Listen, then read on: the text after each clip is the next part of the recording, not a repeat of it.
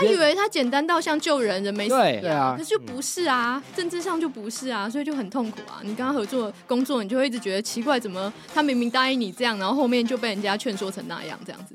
你要不要跟他多讲几次，他就会他就会屈服了，真的。你不要看他看起来很，所以他是很容易被。被影响一个人是是，我觉得是哎、欸，你要想，因为他没有那么坚定的核心价值，或者甚至我觉得他其实对很多事情没有那么多接触。你要想，他是一个医生，年纪又大，嗯、然后就是一个一路精英学校长大的异男。我这样讲会有点不会 非常好歧视感，不会。可是我觉得在很多社会价值上，他之前是完全没有碰触过的。所以如果他旁边跟他很像的人，跟他那样子多讲几句，他很容易就哦，好了好了。因为他你的意思就是说，他的成长背景一路从就学到就业，他都是顺着这个社会主流价值上去，对，所以他自然不会遇到太多哎、欸，我的我喜欢的东西，我生活方式不被好像不太对，不被主流接受，所以会产生这种我要怎么样来改变这个。他很少这种经验啊，对啊，所以他对这些人也没有太多的同情。好，我们这个立委选举的这一块，我们也一直在做专题，所以我们一直在，我们也邀访了各式各样的立法委员候选人来到我们节目上面。嗯，那前面国民党的是陈玉珍，对，然后民进党，民进党是谁？民进党是谁啊？好像没有哎、欸，民进党没有，哎、欸，民进党没有哎、欸，没有，啊，民进党没关系啦，他们很强，没有关系，没有。可是青绿的有啊，他们不屑来吗？没有没有没有没有没有没有，因为我们邀到的都是刚好没有民进党党籍，可是在民进党的民主大联盟哦，你说像苗博雅、苗博雅、曾文学等等的，哦，曾文学。啊，曾文学还没进去吗？还没，OK OK，对，我以为曾文学已经加入了，他在我们节目上说他目前还没有计划要加入。哦。真的吗？那都是我们争取的对象。你们去争取看看，因为他现在在苗栗用无党籍的身份来选，他是说这样子可能在地的乡亲比较容易接受。他本来有加入过时代力量，是不是？曾文学，他本来时代力量，对对对，你刚刚就是这样错过了。对对，我们今天这样聊一聊，大家有没有？我想大家肯定听到我们今天的嗯来宾的声音，可能有些人已经猜到他是谁了。那我来介绍一下，那因为我跟这位来宾渊源很深哦，对，九年前我就跟他一起工作过，OK，然后我在台湾人权促进会这个实习。然后就是他，主要就是他来带我实习的。然后他在二零一六年的时候有参与立法委员选举，那那时候我有帮他一些忙，这样子，所以跟他渊源非常非常深。那他这一次他是代表时代力量不分区第二名的王宝轩。嗯，各位好，我是宝轩，谢谢洛毅还有那个桂智桂智邀请我来到法白，非常期待。不会不会，那我们这一期的节目就是因为我们我们这个单元。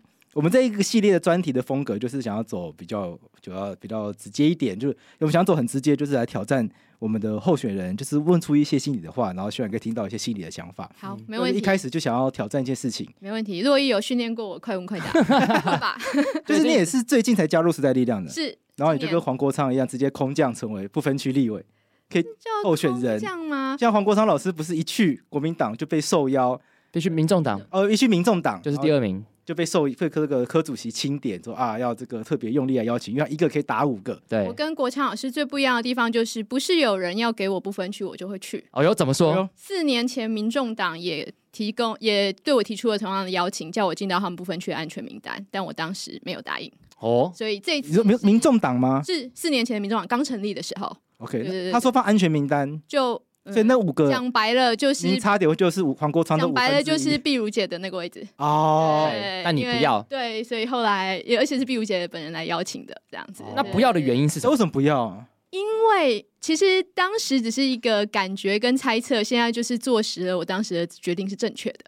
就是那个时候，因为从在市府的工作经验到民众党成立的观察，你就知道它是一个呃价值不大明确的政党，然后里面有各式各样不同理念，甚至是理念相冲突的人在里面竞逐权力。嗯，所以当这民网刚成立的时候，我就知道说哇，里面就是各种势力啦，亲民党的啦，然后一些旧的呃政治势力跟呃各种不同。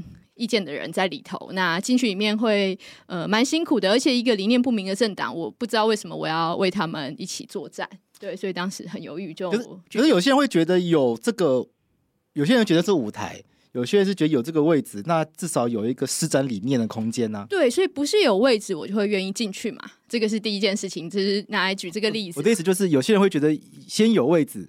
在想办法展现理念，那是因为理念不一定一定要透过政治权利来展现。比如说，我那时候会决定离开市政府，进到北艺大。其实，在国立台北艺术大学里面，我持续不断都还在进行我一直关心的土地正义的推动，以及我从博士论文以来的研究主题，就是有关台湾的转型正义。那在北艺大里面，我其实也带非常多学生去认识过去白色恐怖的那段历史，那透过艺术创作的的方式来促成社会的对话。因为那时候从市府离开的时候，就有感觉到说，哎，台湾的很多公共议题之所以被卡住，是因为它是一个非常分裂的社会，就是我们不同意见的人好像没有办法理理解对方的想法，所以呃，到了北医大之后，其实会觉得蛮有趣，可以透过艺术介入方法，让呃不同意见的人真的可以产生真诚的沟通跟对话，然后去碰触一些他们不熟悉的主题。对，所以不是一定要进到立法院才能做一些事情，但是当然可以做不同的事情，所以会在不同阶段有一些取舍，以及谁跟我一起奋斗，会决定我。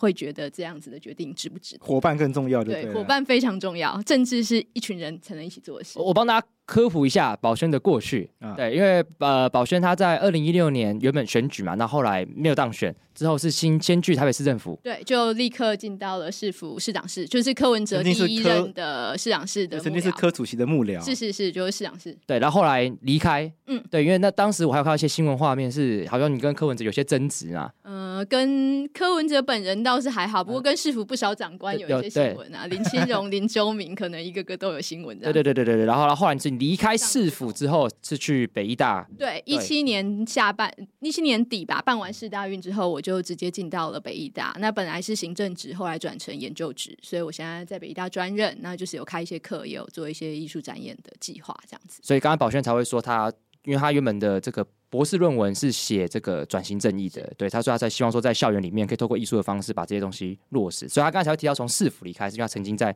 跟柯文哲工作过。那刚才讲，那那个时候为什么会想要加入柯世福的团队？哦，因为选举的时候那个被。民进党、国民党夹杀超辛苦，就是我的对手是陈根德。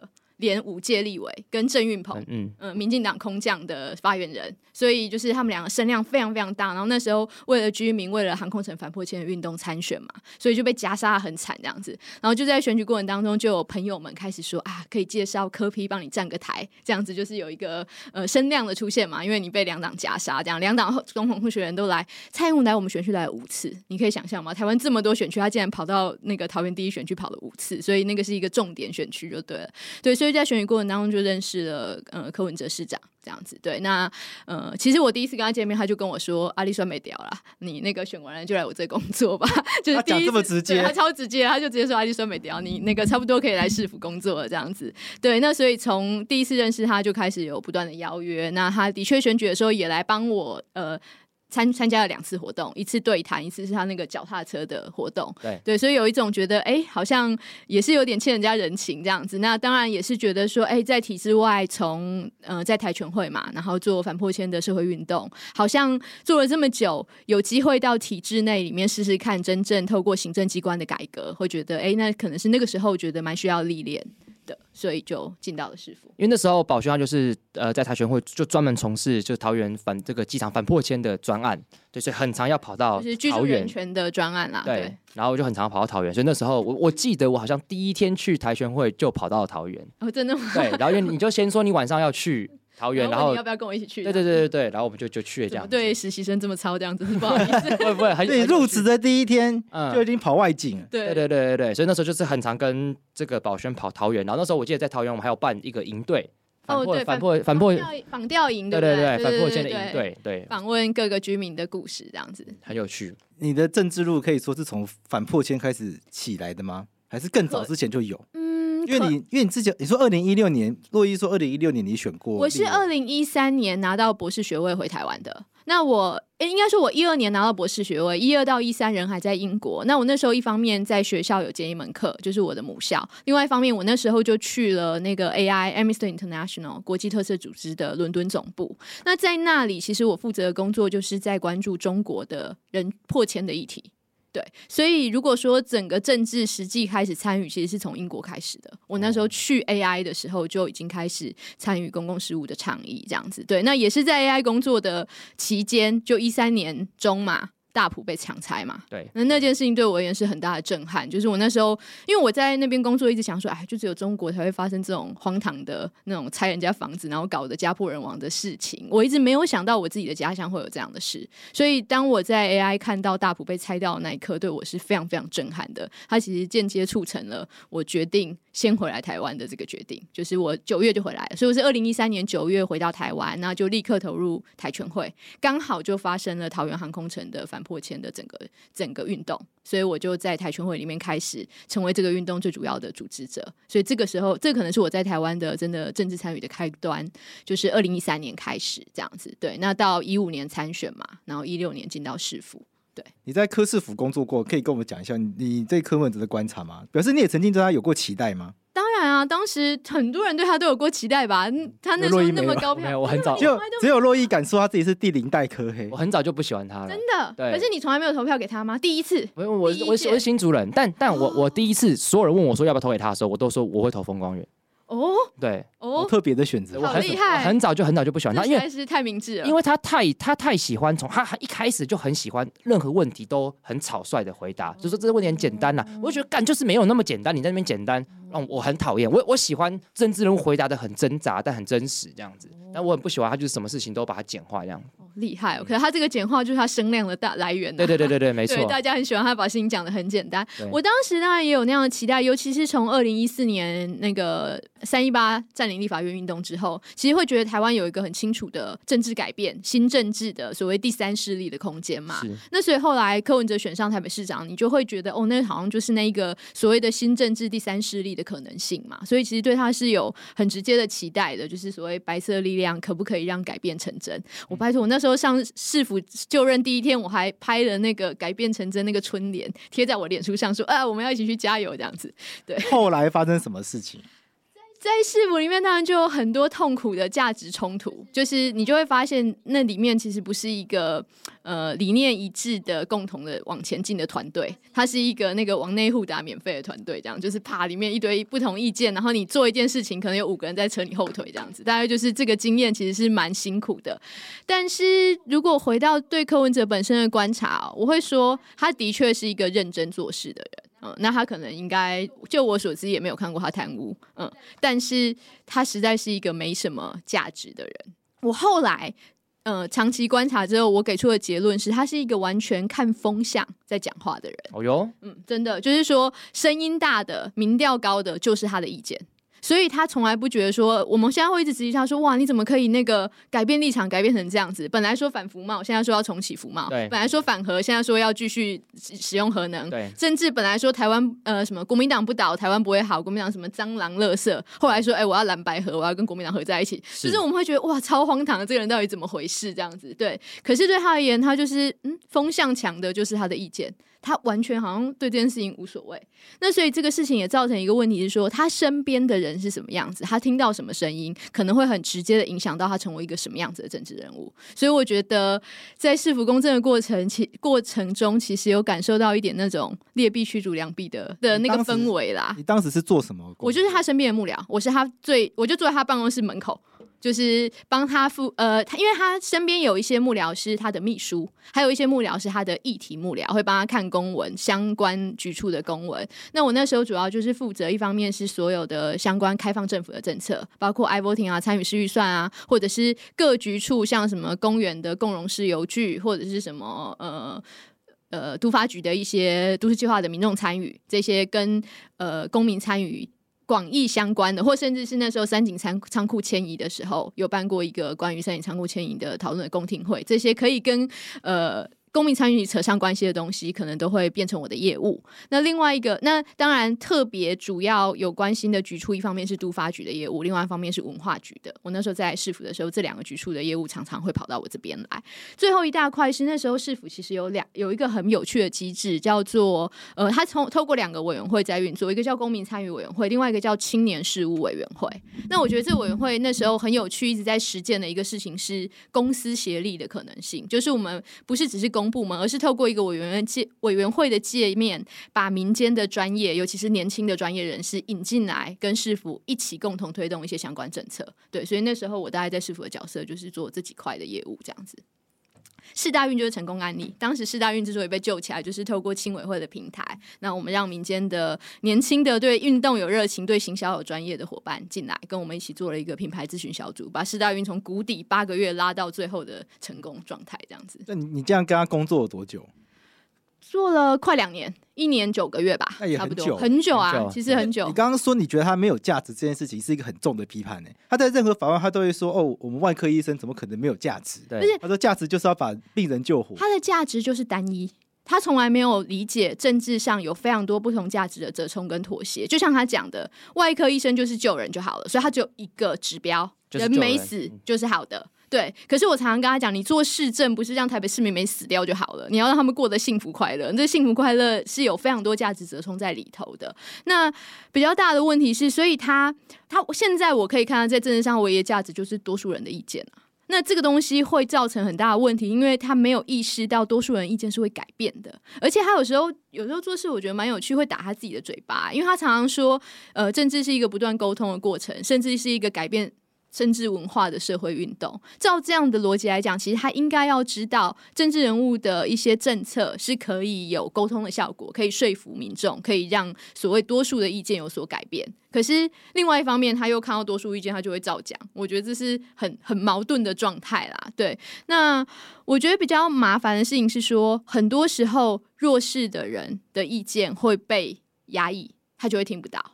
对，所以他的整个施政上有时候会非常容易的偏向有权有势的人或有钱的人，因为那样的声音比较大声。可以给我们举几个例子吗？举几个例子哦，我觉得很有趣的就是他那时候放弃重阳敬老金的改革，我简直气炸了。嗯，就是从一开始讲要做重阳敬老金的改革，要取消发放重阳敬老金，他不是不发，他只是排付而已。其实最穷的那一部分，他还是有持续发放。然后他把整个敬老金省下来的这个钱转成一种让呃。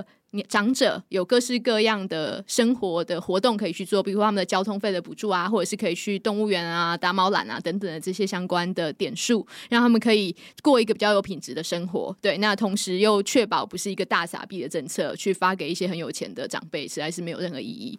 那这个改革其实是有一种社会正义的精神在里面的。可是后来呢？要选连任的时候，他就开始看民调，然后就发现哇，怎么这么多人在批评他做这件事情？好像民调上大家都觉得说，呃，那个他长辈支持度就很低，然后人家就跟他说解释说，那个原因就是因为你不发重阳敬老金。就最后，他其实就是想尽了办法，想说，啊，那这样怎么办呢？还是我们把它推给议会，假装是议会把它通过翻翻盘的，这样我也不用承担，我不再做这个政策的的这个这个骂名，这样子。那最后，他其实就是透过这个角度，就把这个改革放弃掉了。而且最后，人家问他说：“哎呀，你怎么会当年要做这个改革的时候，他竟然还把它推给他的爱将许立明局长。”就是徐立明前局长，他其实当时是他们讲两个人好像都很在意这个价值，就最后发现原来真的只有徐立明是一个有价值的人，推出了一些相关好的政策。但对柯对柯 P 而言，就是哎，看哪边风向大，他就会往那边走。我觉得这是很让人失望的地方啦。对，所以从这个事，我就觉得他其实没有价值。那再讲另外一件事情，就是当时的三井仓库的建，其实应该说当时的打开北门的政策。嗯、其实那时候把北门打开，它是一个很清楚的呃。文化价值的彰显，那所以你会觉得说，哦，要愿意做这件事情，好像真的是在珍惜台湾的这种台北的这种呃历史的记忆，对。可他在北门打开的同时，有三井仓库的问题，那时候就很粗暴的先做了决定，说要把它迁移呃五十公尺还一百公尺，我有点忘了，对，就是要把整个其实为了迁那么远，就基本上要整个拆掉了，对。然后它的位置也就大改了嘛，对。那为了这个事，那个时候说是因为有一个交通上的考虑，所以后来。市府交通上的考虑，其实我也听过，也不见得站不住脚。所以那时候我就给了他一个建议，我说我去说服呃文资团体，我们来透过一种公民参与参与的方式，好好辩论这一题，文资的价值到底有哪些，然后交通的考量到底有哪些。透过这样子正的清楚辩论，把相关的东西都厘清之后，我们就尊重文资会的专业判断，因为我们厘清了有什么交通考量，有什么文资考量之后，最后请文资会来决定我们怎么样迁移才能够兼顾文化的价值。他就答应我了。答应我之后，我就用我的 credit 去拜托大家来参加，然后我们就真的好好的把这东西都理清了，送到文资会里面。我认真的报告完之后，瞬间被当时的副市长盖牌，就他连让委员讨论都没有，也不投票，他就直接说啊，这题我们就照原案通过了哦，然后就啪，案子就过了。那我想说，啊，我这 增效就是把你当白痴。对，然后我就我就跟那些来审议的人交代？所以我就完全无法交代啊！我就是那么多人陪我办了一场公听会，把东西都理清了，然后委员们也就让你看我，我看你，那反正副市长都强硬通过了，他们也不想再多说什么了。可是来参加文字团体当然就很不开心嘛。那我举这个例子，我要讲的不只是就是我整个被利用的那个不愉悦，而是所以柯文哲市长的他的政策价值是不明确的。他明明打开北门是一个清楚的文化政策，但他其实没有那么重视文化价值，他最后就莫名其妙的那个里面不知道怎么拉来拉去，最后就啪，然后这个案子就也变成一个骂名不断，反而被文字团体骂的一个政策。我就觉得你为什么会把政策搞成这样？显然你搞不清楚它重要的价值在哪里啊！难难怪他这次选举没有在提什么 iPhone 亭之类的东西。那他就假的啊，他就不敢再，他不敢再讲啦，因为以前讲这个大家就很开心哦，这个就是由下而上的公民是审议的这种，他根本没有要尊重尊重这件事情啊！我就讲到 i-Voting，我就更生气了。社指导，我进去的时候，社指导 i-Voting 已经投完了，然后他就说什么现在生社指导是有生态社指导的这个开发方式是有民意基础的，但完全就假的啊！那个 i-Voting 制度遭到。其实当年投票的人都不知道他们在投什么，每个选项他们都不知道意思是什么，他们只知道那个名字而已，就是听起来哦，生态社子岛好像很生态，然后另外一个叫什么运河社子岛哦，有一条运河，然后还有一个叫什么拉内霞豆吧，我们的社子岛，他其实分不清楚这些方案是什么差别的时候，投票就已经进行完了。嗯，对。那我进去之后，这个已经投完了，我才接手了 i-Voting 政策，我帮他做的第一件事情就是 i-Voting 的改制。所以你现在去查台北市 i-Voting 的法规，那个是 i-Voting 二点零。什么叫二点零？就是一点零实在烂到完全没有代表性，也没有民众决定的精神，所以被我改成了二点零。但是他到现在还在说社子岛是有 i-Voting 的基础的，我觉得这就非常可恶，因为他明明知道那个政策没有办法代表民意。对啊，你看，你看，他他不是一开始我我我，你知道我一开始不喜欢他的地方，就是他一因为他一直不断强调一件事情，说政治很简单。就是对的事情去做去做，不对的事情就不要做。但他不知道什么是对的。对啊，这就是重点啊，对不对？就是我觉得什么是对这件事情本来就很困难。你把什么是对这件事情讲的很简单，就证明了你心中根本没有价值啊。那真是太好了。那听宝轩这样讲就很简单，为什么他会觉得那么简单？因为他根本就没有心核心价值，他就是觉得多数的东西是最安全的。那对啊，那这个人怎么？对他来说，对的什么东西是对的，什么东西是错？对他来说，他没有觉得很难啊。他以为他简单到像救人，人没死对，对啊，可是就不是啊，嗯、政治上就不是啊，所以就很痛苦啊。你跟他合作工作，你就会一直觉得奇怪，怎么他明明答应你这样，然后后面就被人家劝说成那样，这样子。你这边跟他多讲几次，他就会他就会屈服了。真的，你不要看他看起来很，所以他是很容易被。被影响的一个人，我觉得是哎、欸，你要想，因为他没有那么坚定的核心价值，或者甚至我觉得他其实对很多事情没有那么多接触。你要想，他是一个医生，年纪又大，嗯、然后就是一个一路精英学校长大的异男。我这样讲我，有点不会非常好 歧视感。对，可是我觉得在很多社会价值上，他之前是完全没有碰触过的。所以如果他旁边跟他很像的人，跟他那样子多讲几句，他很容易就哦，好了好了。因为他你的意思就是说，他的成长背景一路从就学到就业，他都是顺着这个社会主流价值。上去，对，所以他自然不会遇到太多。哎、欸，我的我喜欢的东西，我生活方式不被好像不太对，不被主流接受，所以会产生这种我要怎么样来改变这个。他很少这种经验啊，对啊，所以他对这些人也没有太多的同理心啊。对啊，难怪难怪他跟朱立伦、侯友谊、马英九这样开一开会，就突然签字嘞。是啊，我就说他不是那么有那个。对啊，想这三四个那个大男人围着他讲一讲，他就哦，后来后来。我跟洛毅还有。这个优，我们三个就在那边，在那边猜，就在那边讨论说到底会不会蓝白合。然后洛伊就一直，洛伊，我你不觉得我的答案才是？洛伊就一直踩在一个一定会对答案。他说：“哦，我不知道，我不知道。我”我我我我要讲，我要讲，我要讲，我要讲，因为桂智跟另外一个主持人他们分别立场是不会合跟会合。我说我答案是不知道，是因为柯文哲这个人根本没办法预测，他根本没有核心价值。我跟你说，他的幕僚都不知道那天会发生什么。你看，真的，这是内部消息。没有人知道他那天会签。我要跟各位观众讲，他在柯文哲本人在柯文哲本人在这个新闻面对面上面，他也说他也没有跟幕僚讨论，然后所有人谢正武这些都吓。谢震武呛他，不相信他，谢震武呛他啊！你不是 SOP，结果你一进去出来跟跟大家讨论都不一样。刚刚说什么？SOP 呀，SOP 啊！不是我说你刚刚前面要说什么？我说我才是最正确的。你看我我的判断叫不知道，你那个要逃避好不好？我们就是要问 会不会蓝白合，那你选了一个我不知道，不是可是我都不知道是有原因是有理由，而且是清楚且具体的，不是说我不知道怎么判断。他讲出了柯文哲心里真正的想法，看对是不是？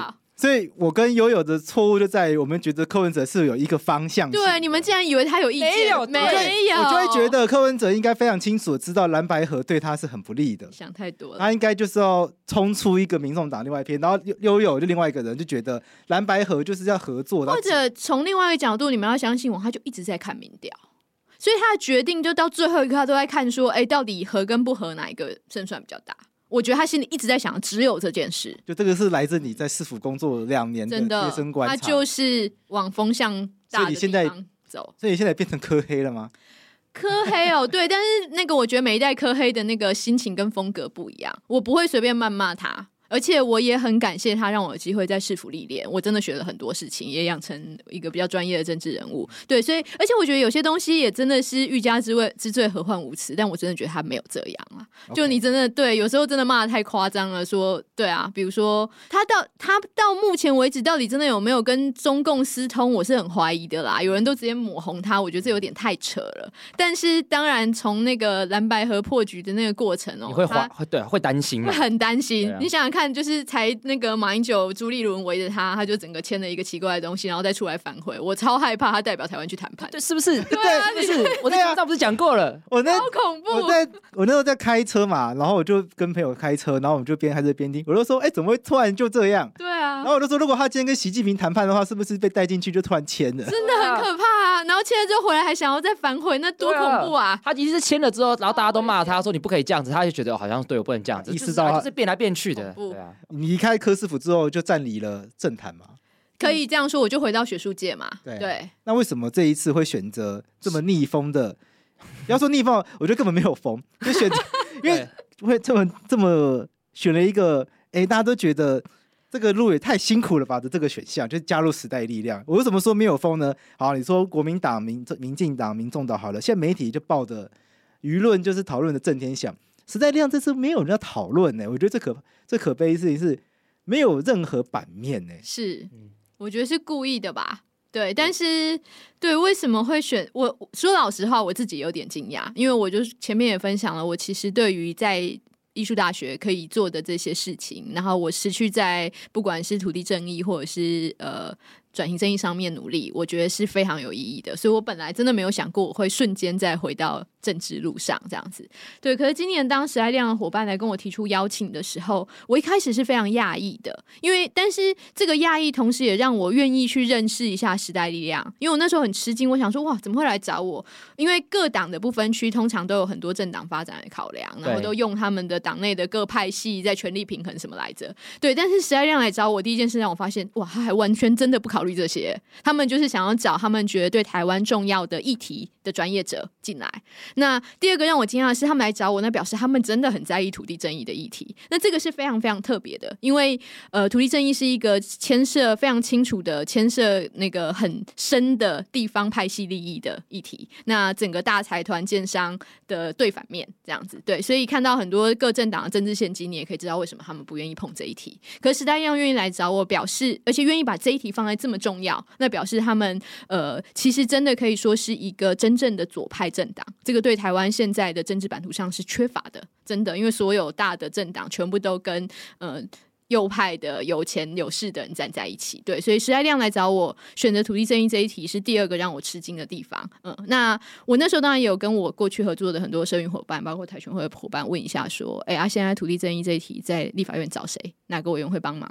他们其实清一色告诉我，真的只有时代力量的委员会好好帮忙，所以这是第二个对我也很重要的事。这么重要的议题，万一时代力量这一次挺不过去，那以后怎么办？没有人要做这件事了。但其实这两个都是浅层的因素。我最后真的决定答应他们的邀请。老实讲，就不甘心呢、就是说，八年前，或者说甚至是十年前，我们那时候真的觉得，刚刚提到嘛，台湾有一个很清楚的改变的氛围。我们除了国民党跟民进党之外，我们其实需要一个呃，在外交上站稳本土路线的但是在内政上成为一个不同的、清楚的监督力量，甚至我讲白一点，从政治学上我们讲是一个比较左派的力量。嗯，就是在内政各式各样的议题，不管是土地正义、环境永续，或甚至劳工权益等等上面。对，那当年我们其实为了这件事情，所以才有那个时候整个第三势力的兴起嘛，包括什么公民组合的讨论，然后后来绿党、社民党、时代力量，最后绿社盟结合了嘛。所以我当年八年前最后选前会挂绿社盟，也是认同这一个所谓的新政治的价值。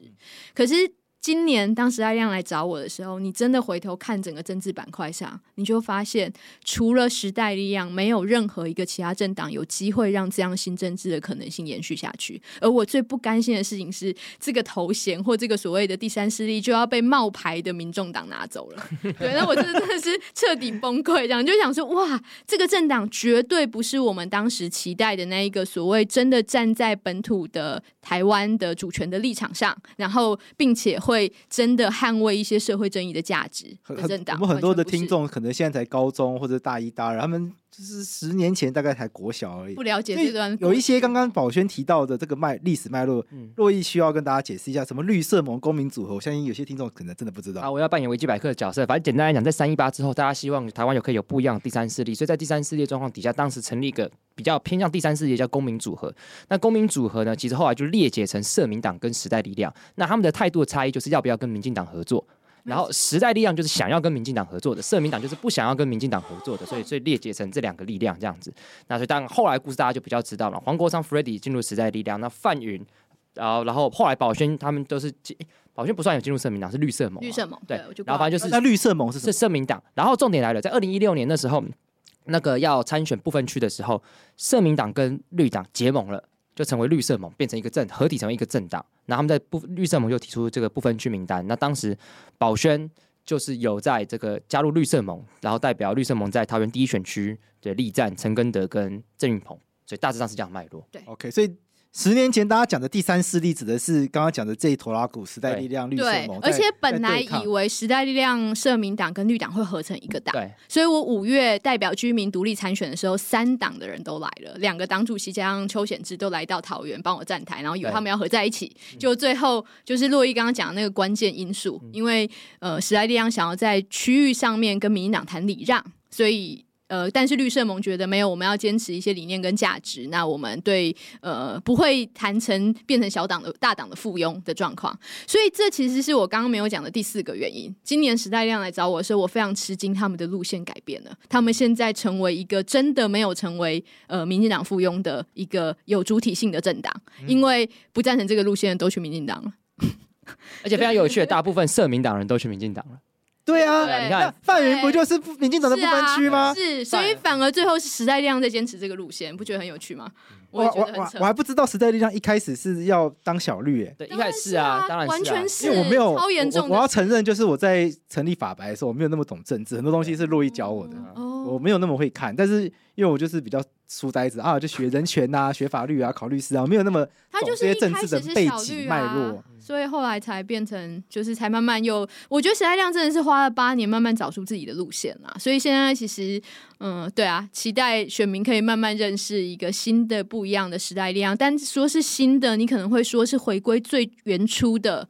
初衷哎，就是当时我们在做第三势力公民组合的整个努力的时候，就是应该长得像时代力量现在这个样子。那时代力量跟民众党都身为蓝绿以外的党，到底差在哪里？哦，差超多。第一件事情就是民众党真的没有价值，民众党里面的人的主张完全冲突，就很夸张。譬如说，譬如说，现在他的部分就就想就讲我们的国昌老师嘛，对、哎、我们国昌老师那个从时代力量去了民众党哦，他。原本主张，比如说他长期在推动那个吹哨者保护法，对。对，然后要打黑金等等的，但是就在同党的第四名不分区的吴春成先生嘛，他是战国策的老板，战国策之前就是被永丰委托去挡吹哨者法案的重要的拉比的团体。哦，所以你就想说，哇，那这到底怎么回事？你你这个你的同党里面，在一个法案上就清楚有一个对立的立场。那再讲那个时代力量的第第十一名吧，对，叫做蔡春绸嘛。哎，你说民进呃民众党，民众党对不起，民众党的第十一不分区第十一名叫蔡春绸，蔡春绸的弟弟叫蔡永德，蔡永德就是呃云林蔡家，然后他又职棒签赌又伤害罪，基本上就是黑道啦。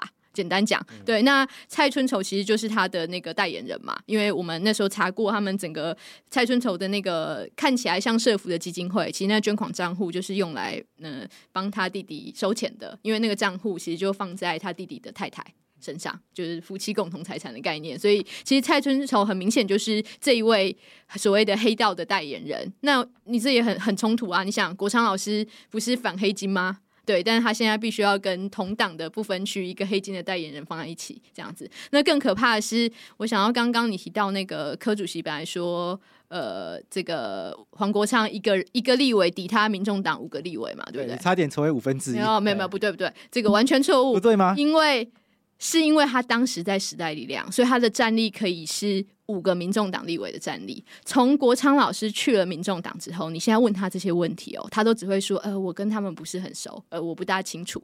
他再也不会披黑金，再也不会认真的就是呃讨论什么财团的问题，他连居住正义的捍卫都要变半套了。所以其实可能不是人的问题哦，而是党的问题。就是你要想，其实我觉得，其实我们做这个事情，这一次时代亮另外一个很有趣的事情，是我们真的没有那么大的政治明星了，反而是一个团体战。那我必须要讲，其实台湾选民真的要开始认识这件事情，候选人只是一个台面上的脸而已，就是他帮忙把话讲出来，但重点他。能讲什么话，其实是他的团队、他的幕僚、他的政策的整个团队可以给他的资源，他才能够有没有火力、有没有炮火这样子。对，所以时代力量的整个团队都还在。我们的立院党团，还有包括国昌老师当时的整个办公室的主任，是我们现在的秘书长。所以其实当时那些提供弹药的整个政策团队都还在时代力量。国昌老师自己去了民众党，然后去了之后，加上他党内的这种路线不一致的问题，其实我跟你保证，他战力立刻剩五分之一。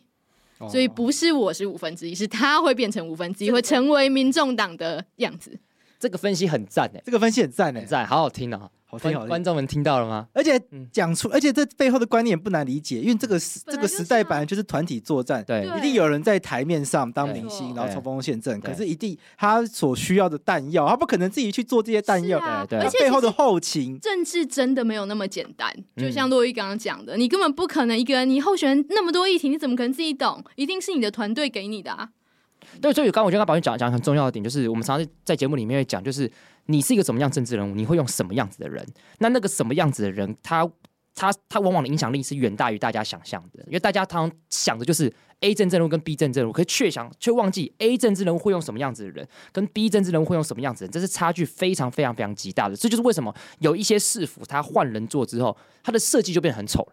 是基隆市吗？基隆市也是啊，台北市也是。基隆市啊，干基隆市，基隆市很经典啊，经典嘛，对不对？换了之后，对，有有一个地下道，我不忘记名字，就立刻就改了装潢，然后大家都说哇，怎么变这样？对啊，像今年圣诞树也差很多，所以我的意思说，这个真的会差距很大的，因为用的人就不一样。因为原本你给的你使用的人，或者你包的团体，他可能就是呃，或者厂商，他就是可能比较有水准、有素质的。可是你换的，他就要换利益要丢给别人，那可能他的水准就会落差很大。所以我会觉得这个东西大家要不可不变。所以现在黄国昌到民众党。他不是时代力量黄国昌，他就是民众党黄国昌，他会有民众党的立法委员了。对，OK，所以我们可以来观察，就是他去民众党之后，他到底能不能够维持当年的这个战力？对，难哦，可能咆哮声可以继续维持，对，咆哮声可以继续维持，太离谱了吧？我我可以问吗？就是是谁谁打动你的心？因为你也可以选择不要回来，你也可以选择在不同的位置去做这个战斗啊。为什么要选择在？这个时代力量，大家都觉得他这次一定要不见了。这个这个当头还跳上一艘看起来大家都说他会沉的船。我刚刚就讲啊，因为在这个时刻点上，你发现，就我发现，台湾的政治里面，时代力量千万不能沉。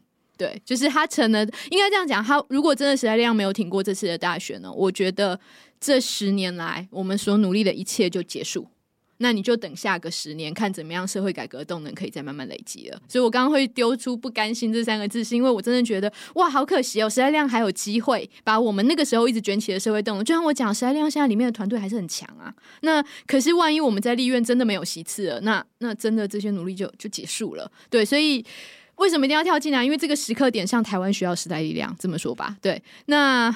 不过其实有个有点好笑的事情，就是我前几天突然发现一件事，就是我这辈子只加入过两个政党，因为我在加入绿社盟的时候，其实是签了那个社民党那边的那个。因为绿社盟它不是一个政党，它是绿党跟社民党的结盟。没有没有没有没有，后来他变成他他必须要是一个政党，你才能登记。对，真的吗？不分区不是可以合作合作的方式吗？不是他们，他们后来好像有合并，但是我应该是先送了社民党的这个党籍，对，然后后来他变了一个绿社盟这样子。但是不管怎么样呢，我前几天突然想到一个有点好笑的事情，就是我这辈子只加入过两个政党，就是社民党跟时代力量，然后两个政党的创党党主席都跑去别的政党，对，所以我好像本人好像特别愿意加入这种艰难的政党，因为当他路线正确的时候，对，我们就应该要支持他这样子。那我问一个尖锐一点的问题，因为刚才宝轩说，如果时代力量这次成了，就好像说我们。这十年来很多努力就就白费了。嗯，那我问我我想问一个问题是，那民进党是对你在你心中来讲，它是一个什么样？你你怎么样看民进党？因为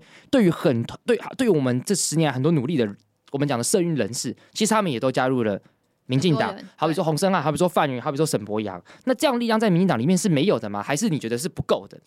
应该说是不够的。我从来不觉得民进党不应该存在。嗯，就是说，而且民进党现在已经那时候从。十年前，我们开始整个三一八运动，所谓新政治，我们在看的都是国民党已经不合台湾的需求，也不合台湾的需求。国民党差不多是国民党，对，那我们就是把国民党扫进历史的灰烬嘛。国民党不倒，台湾不会好。我到现在都只是还是相信这句话。我也相信。对，好，嗯、那所以呢，接下来民进党就会成为所谓的第一大党。嗯，那在民进党成为第一大党的状况之下，虽然在主权上我们可以站稳脚步，可是显然在内政上，民进党就是一个超级右派，而且还接收了所有国民党的坏习惯，就是在地方派系的黑金政治啊等等的，然后那种土地炒作的问题啊、环境破坏的问题都很荒唐啊。对，所以只是民党散大嘛，所以里面各式各样的人都有。可是作为一个这样的大党，他在很多重要的内政的议题的路线上，其实也有点分歧。然后很多时候会被所谓的地方利益或被开发派所绑架嘛。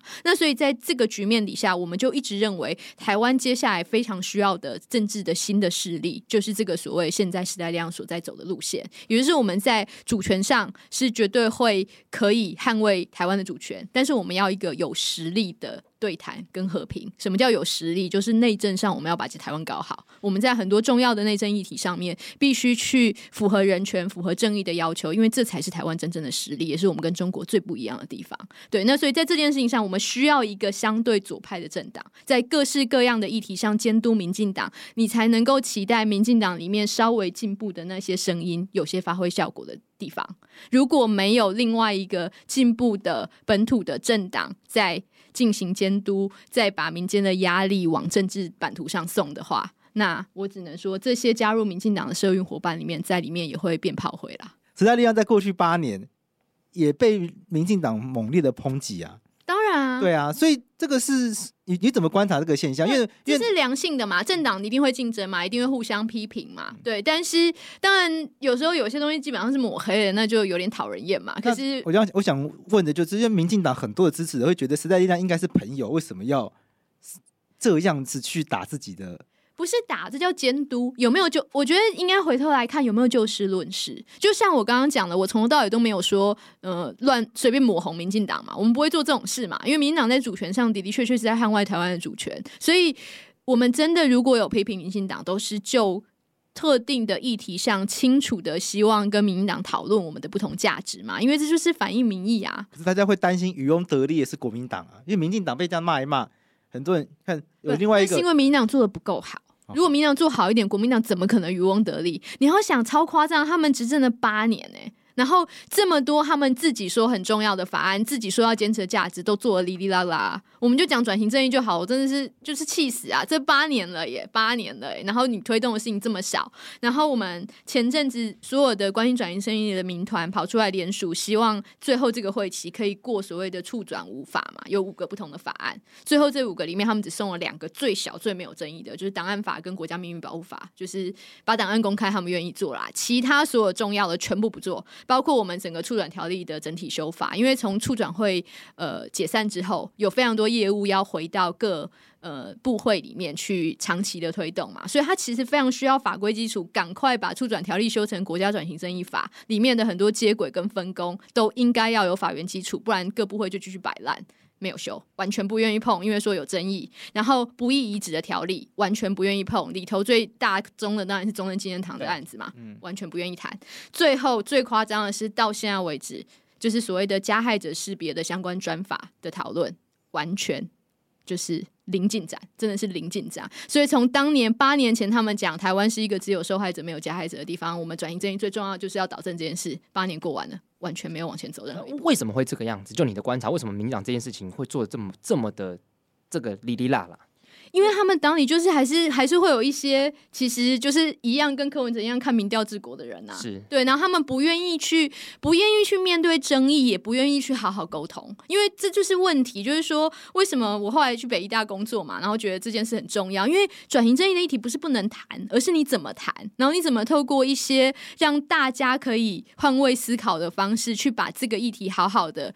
面对各种不同的价值，然后去做一些讨论，这事情要先开始，你才有可能让这些促进转型正义的工作变成多数民意。你连这件事都不愿意碰，反正有争议就装装死，就闪躲，那就没有救啦，对啊。所以为什么需要时代力量？就是这样子。民进党自己号称说很重要的议题，就还不是做这个样子。大家也担心，就是先被另外一个你刚刚说的是冒牌货捡走。啊、那那这位柯主席，那柯主席他是一直说蓝绿一亮烂。那我我想我也听得出来，你应该不会觉得蓝绿一样烂。那至少绿在主权方面可能做比较好。但是民时代力量一直走来，是不是需要跟民进党维持个微妙的关系？就是这样听下来，是不是时代力量？意味着他 always 其实你要说蓝绿一样烂，我也可能不会太反对，因为两边烂的原因不大一样，这样子。对对，但是呃，的的确确，时代力量到现在为止，我们就是一个比较是定位在监督的政党，因为我们真的没有执政过。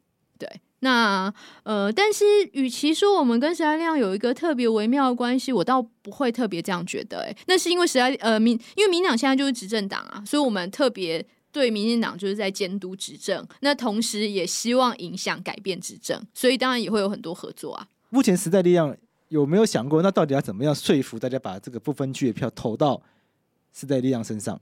好，我觉得第一个事情是很清楚嘛，这过去八年的执政，民进党交出一个不让人满意的成绩单。你们现在真的是你随便看民调上六七成以上。觉得民进党做的非常不好，好，那做的非常不好之后，你现在只能想说，我现在有什么选择嘛？那我想，国民党，我们刚刚谈到这么久，那个洛伊也再投了一票，国民党不倒台湾不会好，我们就不用讨论嘛。所以你只剩两个选项嘛，你要么投给民众党，再不然投给时代力量。其他人目前立院都没有席次，我看这次也更难有任何起色。好，所以就剩下民众党跟时代力量可以选了。所以我们为什么有人说我们干嘛不去执监督执政党，一定要一直监督？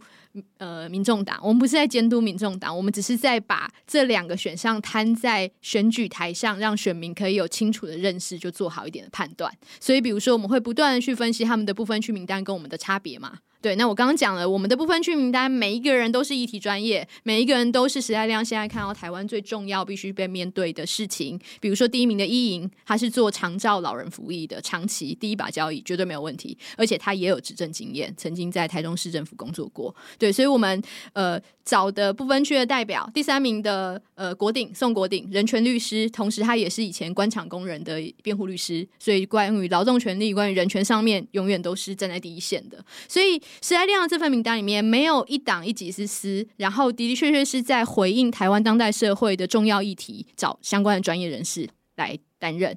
可是民众党不是啊，它里面就是讲难听一点叫政治分赃啊，讲好听一点他说叫联合联合各党派的人才，但是这这个联合里头，我们刚刚也讲了嘛，它里面的人的意见各自相左，嗯，包括他现在的不分区名单，他的第一名是黄珊珊。亲民党的，对，相对蓝营亲中，嗯，第三名是陈昭之，大独派，大独派，嗯、还要特色陈水扁，特色阿扁，对，对。看到那个看到这个新闻的时候，想说这，哎，怎么民众党会有跑出有人讲特色阿扁？陈昭之很有名啦，陈昭之超有名，所以陈昭之要特色阿扁，黄珊珊怎么可能会要特色阿扁？到底这事要怎么办？不知道。第二名黄国昌，刚刚讲了嘛，吹哨者保护法。第四名那个吴春成，反对吹哨者保护法。那这整个政党到底要怎么运作？然后里头到底谁在里面？全部就是各党各派人塞人进去啊！那他就是资源回收，资源回收，资源回收讲有点难听，我就觉得回头讲啦，我是觉得前两名进去就差不多了啦。民众党就是你们如果真的还对国昌老师有一点期待，要投给民众党，我觉得两个够了啦。那那我要问，没有黄国昌时代力量是不是更好？你问我，对，我可以诚实讲我自己的意见吗？可以，可以。我个人认为是一个很好的机会，让时代力量重新被选民认识，我们是那个坚持第三势力新政治的初衷的政党。花了八年，终于在一些摇摆中无法坚定的人都走了，然后路线不明确的修正的变明明确了。现在我们没有成为任何一个大党的附庸，而且我们的的确确在公平正义的价值上站稳了脚步。这是一条艰难的路，我们没有政治明星，但是我们有最专业的政策团队。不管你对民进党有期待，还是对民众党有期待，我都跟你说，时代力量的存在会使这两个党变得更好。真的，民进党里面的进步力量需要有外部的呃监督跟批评，他们才会有机会在里面有空间。民众党我就讲了，柯文哲听到什么话很重要。如果他身边围绕着一大堆乱七八糟的人跟他讲乱七八糟的东西，他就会整个歪掉这样子。对，然后他现在跟党的关系其实也也也很奇妙，我不知道。对，但是呃，然后如果你对黄国昌有期待，你更需要让时代力量在里头，真的。他需要他昔日的伙伴。那那我用一个珞亦自己这个的的这个自身身份来问宝轩，对，因为毕竟以前跟宝轩合作过，对，然后餐厅宝轩，对，然后所以现在问，因为大家在这个节目里面，我跟因为我跟在节目里面，我跟桂枝的立场常常会有一点小分歧，对，大家都会贴这个桂枝亲时代力量。对，然后我是说 贴我肠粉呢，对对贴对，我说到底为什么？没有，你还被贴过科，你还被贴科粉。有有一集录完之后被狂贴科粉，我觉得这些听众是怎么回事？然后我可能立场大家就会觉得我比较亲民进的亲民进党，所以我想就是那鹰粉，我也没有鹰粉吧？因为因为嘉佑是赖粉，所以你就会变相对看起来像鹰粉。我没有，我一点都不鹰。对，就是我想说，好，那宝轩就是就一个老朋友的角色，你来说服我要怎么样把这票给你这样子。如果是洛毅问我，嗯、就是你为什么要把政党票投给时代力量，不投给民进党？嗯、因为其实就这个问题而已嘛。你其他要怎么支持都一样，反正我们也没有总统候选人嘛。对，好，所以在政党票上，我觉得几件事情。第一件事情，你要投的是不分区的选票。对，我真的要跟。呃，所有的听众朋友，认真的讲，我们要重视我们手上为什么会有一张不分区的选票。这不分区的选票的设计，其实就是希望，呃，国会里面可以有更多元的声音，去代表各式各样不同的意见。因为在区域里面很难嘛，你就是两大党夹上，一定多数于民意的人当选。可是国会里面还是非常需要各式各样不同的，尤其是相对还是弱势的声音被听见的。所以这张不分区选选票特别应该投给那些你认同他价值、认同他理念。然后知道他在区域一定选不上，但是这个声音一定要进入国会的人，这是第一件事情。第二件事情是我们政党票嘛，你最后看的还是不分区名单的比较。那我就跟大家讲，你看民进党那张名单里面的确有一些人，我期待他当选。大概到嗯、比如说申汉啦，我范宇嘛，我以前的老师，我都会觉得他们，我相信他们在国会会做一些好事。但差不多就是八九名。差不多了，那我就跟你保证，民进党的基本盘一定怎么样推出阿猫阿狗都会投给民进党的人，就会把他们投进去了。嗯，所以其实你的选项选票所影响到的是，像要把柯建铭投进去吗？还是要把沈发会投进去吗？还是要把林楚英投进去吗？这些都是民进党的政治卡，就是他们其实就代表就是地方的派系嘛。那你地方都投那么多人进去了，你为什么在不分区里面把选票给他们？可是你如果把选票投给时代力量，你进去的是林依莹。做老人福利长照，你进去的是王宝轩；做土地正义的，做呃转型正义的，你进去的是宋国鼎，人权律师、劳权等等的这样子的非常好的名单。嗯，所以在不分区选项上面，其实你看的就是候选人名单拿出来比一比，那一样嘛。民众党我就说了，前一两名可能。嗯，应该说第二名，我们的国昌老师，我还期待他可以做一些事情这样子。但是我要特别提醒哦，民众党如果超过五席以上，就表示他有第十一席的人也会进去，也就是他连黑金代言人在两年后就会进到国会，还成为民众党重要的决策委员，然后去影响你们喜欢的科主席。什么什么叫第十一席？因为你只要是超过五个人，他第二年。就是六个人的话，第二年就是第十二名都会进去啊。哦，因为他们要两年，他们两年就会轮一次。哦，他们有约定好，有他们已经确定，他们已经手手手牵手约定。上上一次有约定好，这样政党是台联党，那真的有做到吗？真的有做到，台联党真的有做到。所以要提醒大家，如果你四年前没有投给民众党，现在千万不能投给他，因为表示你一投给他，就很有可能超过五席。他四年前拿五席嘛，对，对啊，所以我都不要跟你讲前面那些价值不一样的，你也搞不清楚谁好。我就跟你说，你支持民众党，但你支持黑金吗？连柯主席都不愿意支持，国昌老师也不愿意支持，你只要让他超过五席，这个人就进去了。所以慎选你的政党票，好好的比较不分区的名单，看完之后你就会知道这一票你只能投给时代力量。好，我今天非常谢谢宝轩来我们节目跟我们聊，就是到这个时间点还有人愿意是进入时代力量，然后支持时代力量的原因是什么？那我也知道，其实我们做节目做这么久了，我们也知道，就是时代力量在很多的这个听众的可能耳中，并不是一个很受欢迎的角色，会觉得时代力量一直在扯民进党后腿。但我想要，就是有，就是有，没，但我想要跟大家讲，就是我们一直讲第三势力好了，可是台湾的政治制度就是没有办法有第三势力，因为台湾是。单一选区两票制，总统、县市长他是只有冠军可以拿到权力的，分区立委是，分区立委，那连立委也是。嗯、所以换句话说，第三名在台湾是没有生存空间的，你只有第一名跟第二名，第二名有没有机会打败第一名，以及第一名有没有机会连任，就是蝉联他的宝座。对，所以在我的想法里面，我一直都觉得说，与其说是第三势力，不如是去想到底要把谁。到底要把谁去把这个第二名扯下来？就当这个第一名跟第二名，尤其蓝绿它版图要去改变的时候呢，我们要换谁上去？因为今天并不是说下架民进党国，有很多人他们现在喊下架民进党，但我都很想提醒大家说，我们今天不是讲下架民进党而已，而是要大家换谁上架。既然不是 Seven Eleven 的货架，我把某一个大家讨厌的牛奶拿下来，那就就改变了，就改变了。没有，我们一定要放个新的上去。所以今天一定是要想，今天好，你不喜欢民进党，那你要把国民党放上去，还是把民众党放上去？这这个两个问题一定是一起讨论的。那第三势力，我觉得也是也是一样。今天我们一直很想要改变台湾的蓝绿政治生态，我一直觉得就是时代力量是我觉得很好的选择，就是第二名跟第一名应该要让。价值路线不同，可是主权观念相同，主权路线相同的来竞争，那我想台湾才会往一个政治比较健康的方向去前进啊！所以这一直是我的想法。那我也是不排斥大家去贴我什么科粉这一类的，不是科粉吧？要讲错，变成实力粉。大家一直会贴我是实力粉什么的，我可以跟大家讲，就是哦，我的想法一直是这样。对对，OK，对。那我今天也非常谢谢宝轩来我们节目讲的非常清楚，他讲的让我很心动。对对，那老朋友打动我这样子。所以今天我们节目真的是好，最后就是利用这个节目讲，就是大家想一下，就是如果。